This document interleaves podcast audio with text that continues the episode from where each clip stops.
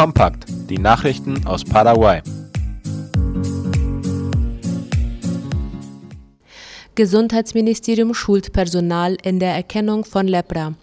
Das Lepra-Programm des Gesundheitsministeriums schult das Personal der Familiengesundheitsdienste und der Gesundheitsregionen kontinuierlich in der Früherkennung von Lepra und anschließenden Behandlung.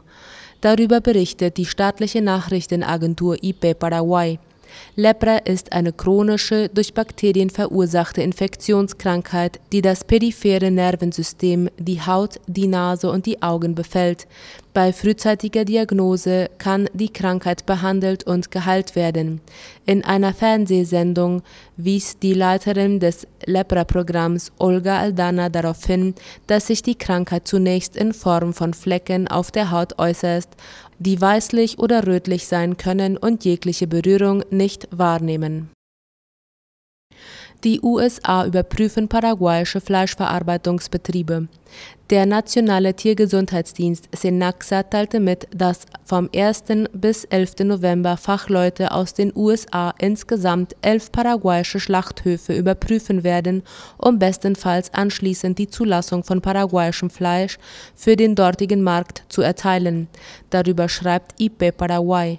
Der Senaxa-Vorsitzende José Carlos Martín sagte gestern, dass dies einer der letzten notwendigen Schritte sei, um die Erlaubnis zu bekommen, paraguayisches Fleisch in die Vereinigten Staaten exportieren zu können. In einem Interview erklärte er, dass die Exporte in das nordamerikanische Land voraussichtlich im nächsten Jahr beginnen werden, konnte aber noch keine Einzelheiten zu den Teilstücken und den Mengen sagen das Wasser des Pilcomayo fließt durch die Mündung und erreicht das Gebiet von General Diaz. Die Arbeiten an der paraguayischen Mündung ermöglichen es, dass das Wasser des Pilcomayo-Flusses weiterhin ohne Unannehmlichkeiten in paraguayisches Gebiet fließt, berichtet das MEOPC auf seiner Internetseite. Laut der Kommission für die Regulierung und Mehrfachnutzung des Pilcomayo-Flussbeckens CNRP hat das Wasser sogar schon das Gebiet von General Diaz erreicht. Vor etwa einer Woche war es in Bolivien zu starken Regenfällen gekommen, was dazu führte, dass der Fluss einiges an Schlamm mitbrachte. Dank des schnellen Eingreifens der CNRP konnte sichergestellt werden, dass das Fließen des Wassers nicht unterbrochen wurde die Lehrer an staatlichen Schulen bekommen ab heute eine Lohnerhöhung. Der Bildungsminister Juan Manuel Brunetti gab gestern bekannt, dass jeder Lehrer ab dem 1. Oktober pro vier Stunden Unterrichtseinheit 2.915.886 Guaraníes bekommt.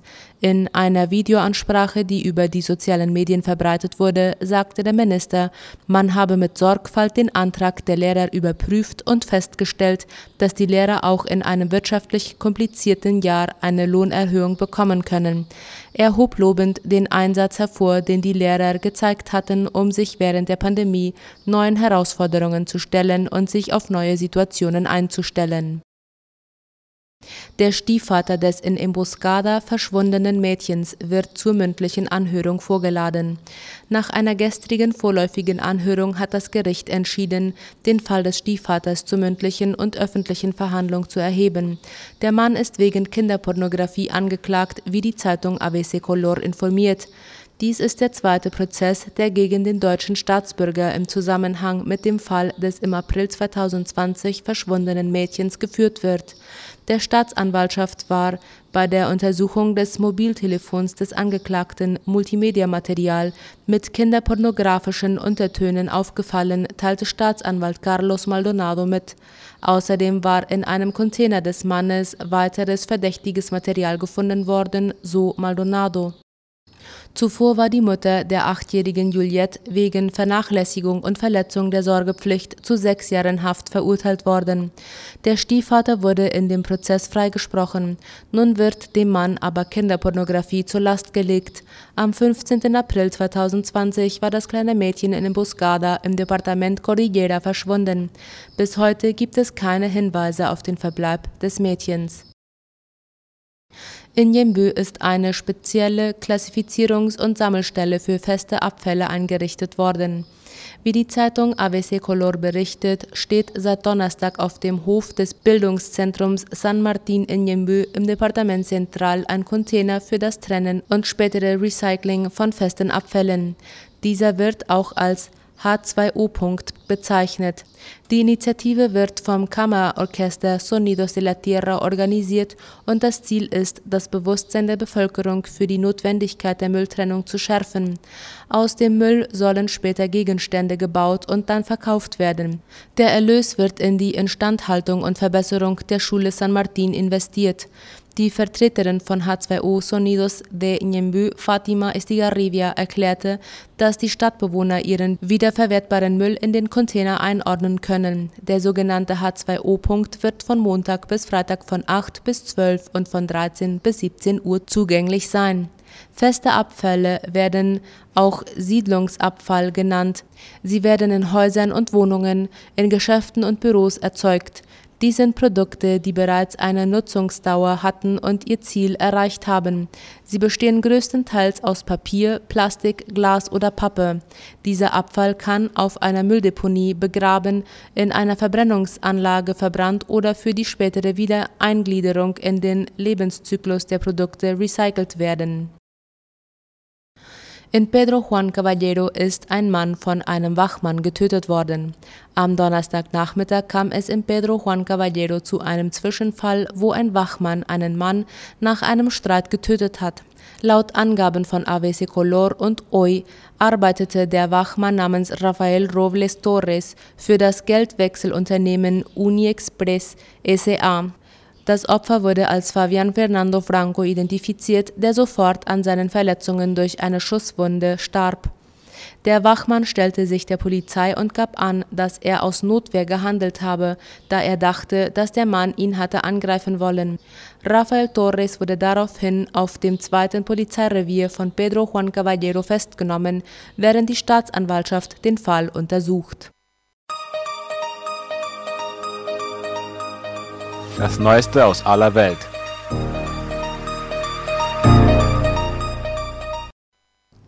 Handelsdialog mit Australien nach U-Boot-Streit unterbrochen. Nach dem U-Boot-Streit zwischen Frankreich und Australien ist eine weitere Runde von Handelsgesprächen zwischen Australien und der EU verschoben worden.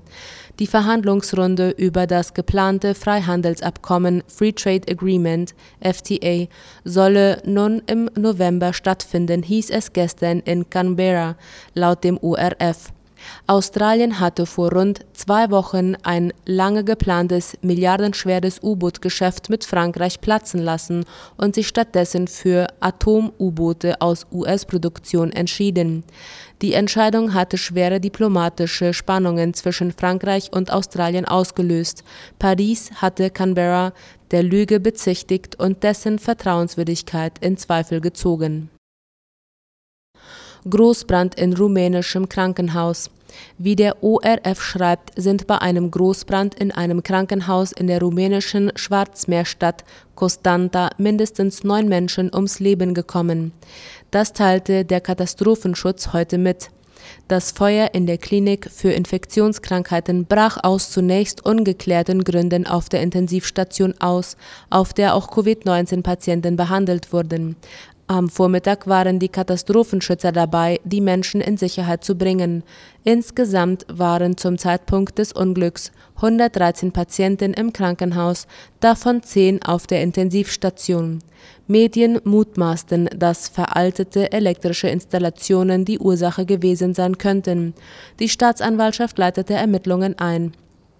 Innerhalb der vergangenen zwei Jahre ist es in Rumänien zu zwei ähnlichen Krankenhausbränden mit Todesopfern gekommen. Weltausstellung Expo empfängt Besucher aus aller Welt. Mit einer bunten Show ist in Dubai in den Vereinigten Arabischen Emiraten die Weltausstellung Expo eröffnet worden. Bis Ende März können sich Besucher von neuen Ideen zu Nachhaltigkeit und Mobilität inspirieren lassen, so die Tagesschau. Zum Auftakt gab es eine farbenfrohe Lasershow und Auftritte von unter anderem Star-Tenor Andrea Bocelli und Pianist Lang Lang. Für die Eröffnungsfeier holten sich die Veranstalter prominente Unterstützung. Geleitet wurde das Team rund um die Show von Scott Givens, der mit einer Produktionsfirma nach eigenen Angaben bei mehr als 400 Großveranstaltungen und 15 Olympischen Spielen mitwirkte. Am Bau der Kuppel, laut Betreibern die weltweit größte Fläche für 360-Grad-Laserprojektionen, wirkten mehr als 800 Ingenieure, Techniker und Baufachleute mit. Die internationale Messe war im vergangenen Jahr wegen der Corona-Pandemie verschoben worden, trägt aber weiter den Titel Expo 2020. Die Messe hat 7 Milliarden Dollar gekostet und ist die größte Veranstaltung weltweit seit Beginn der Pandemie. Zudem ist es die erste Expo im arabischen Raum. Futuristische Konstruktionen säumen das eigens für diesen Zweck errichtete Ausstellungsgelände in einem Vorort Dubais, wo sich die vertretenen Länder gegenseitig bei Einfallreichtum und Innovation übertrumpfen wollen. Nach Angaben der Organisatoren sind 192 Nationen auf der Messe vertreten. Bis Ende März 2022 werden in Dubai Ausstellungen über technologische Innovation gezeigt. Die Veranstalter erwarten 25 Millionen Besucher. Den Besucherrekord der Weltausstellung hält die Expo 2010 in Shanghai mit 73 Millionen Besuchern. US-Kongress wendet Shutdown in letzter Minute ab. Nach dem US-Senat stimmte gestern kurz vor Ablauf der Frist auch das Repräsentantenhaus für einen Übergangshaushalt, der eine Finanzierung der Bundesbehörden bis zum 3. Dezember sicherstellt. Darüber schreibt die Deutsche Welle. Ansonsten wären die USA nach Mitternacht in einen sogenannten Shutdown gerutscht, bei dem Hunderttausende Bundesbedienstete in den unbezahlten Zwangsurlaub geschickt worden wären. US-Präsident Joe Biden muss das Gesetz nur noch unterzeichnen. Das Problem eines drohenden Zahlungsausfalls der USA ist damit aber noch nicht gelöst und auch Streitigkeiten innerhalb der Demokraten bringen Biden in Bedrängnis. Zwar stimmten sowohl im Senat als auch im Repräsentantenhaus einige Republikaner für den Haushaltsentwurf, eine große Anzahl von ihnen votierte jedoch in beiden Kammern dagegen. Mit der Verhinderung des Shutdowns ist nur eine Krise vorerst abgewendet. Das weitaus größere Problem der Schuldenobergrenze bleibt vorerst bestehen. Ohne eine Anhebung oder Aussetzung dieser Grenze durch den Kongress droht der US-Regierung laut Finanzministerin Janet Yellen Mitte Oktober der Zahlungsausfall. Nordkorea meldet Test einer weiteren Flugabwehrrakete. Nordkorea hat nach eigenen Angaben seine Tests neu entwickelter Raketen fortgesetzt, wie die Deutsche Welle schreibt. Beim jüngsten Test sei erfolgreich eine Flugabwehrrakete erprobt worden, berichteten staatlich kontrollierte Medien.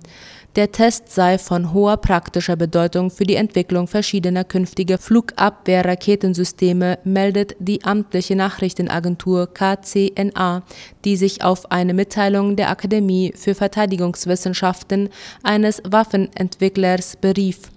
Es seien neue Schlüsseltechnologien eingeführt worden, um Ziele in der Luft in größerer Entfernung genau zu treffen, hieß es.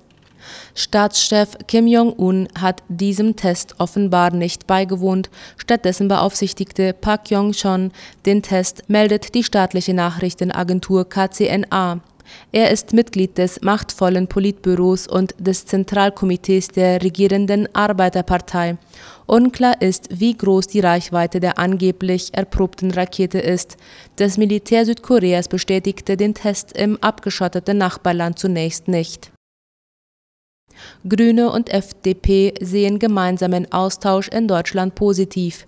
Die beiden Parteien haben nach ihrem zweiten Sondierungsgespräch von positiven Ansätzen gesprochen, aber auch von noch vielen offenen Fragen, wie der ORF meldet. Der Prozess hin zu einer möglichen gemeinsamen Regierung habe in guter Atmosphäre begonnen, sagte FDP-Chef Christian Lindner nach dem gut zweistündigen Treffen heute in Berlin. Er sprach von einer großen gemeinsamen Verantwortung. Man müsse sehen, dass beide Parteien für Veränderung stehen, aber nicht notwendigerweise für die gleichen Veränderungen, sagte Grünen-Chef Robert Habeck. Es sei wichtig, jetzt den richtigen gemeinsamen Ansatz zu finden. Beide Parteien wollen nun am Sonntag und am Dienstag weitere Sondierungsgespräche mit SDP und CDU-CSU führen. Rechnerisch möglich sind sowohl eine Ampelkoalition von SPD, Grünen und FDP als auch ein Jamaika-Bündnis unter Führung der Union. Allerdings pocht vor allem die SPD als stärkste Kraft im neuen Bundestag auf ihren Anspruch auf die Führung der neuen Regierung. Akten der Nürnberger Prozesse sind online. Vor 75 Jahren endeten die Nürnberger Prozesse gegen NS-Kriegsverbrecher. Seit heute sind die Prozessakten weltweit einsehbar. Ich habe niemals ein Judenvernichtungslager eingerichtet oder ihre Existenz gefördert. Die Stimme von Hans Frank, den seine Opfer auch den Schlechter von Polen nannten, ist als Audioaufnahme auf dem Online-Archiv der Stanford-Universität zu hören. Die Audioaufnahmen von damals in exzellenter, weit restaurierter Tonqualität gehören ebenso zum Online-Archiv der Stanford-Universität wie die Gerichtsakten, die nun einsehbar sind. Mehr als 20 Jahre hat es gedauert, bis die Nürnberger Akten endlich online gehen konnten, erzählt der Professor und Direktor des Lehrstuhls für Menschenrechte und internationale Justiz in Stanford, David Cohen. Er ist der Meinung, dass diese Dokumente nicht nur in irgendeinem Archiv bleiben sollen, das nur Historikern und Experten zur Verfügung steht. Es solle ein viel breiteres und ein globales Publikum erreicht werden, sagte er.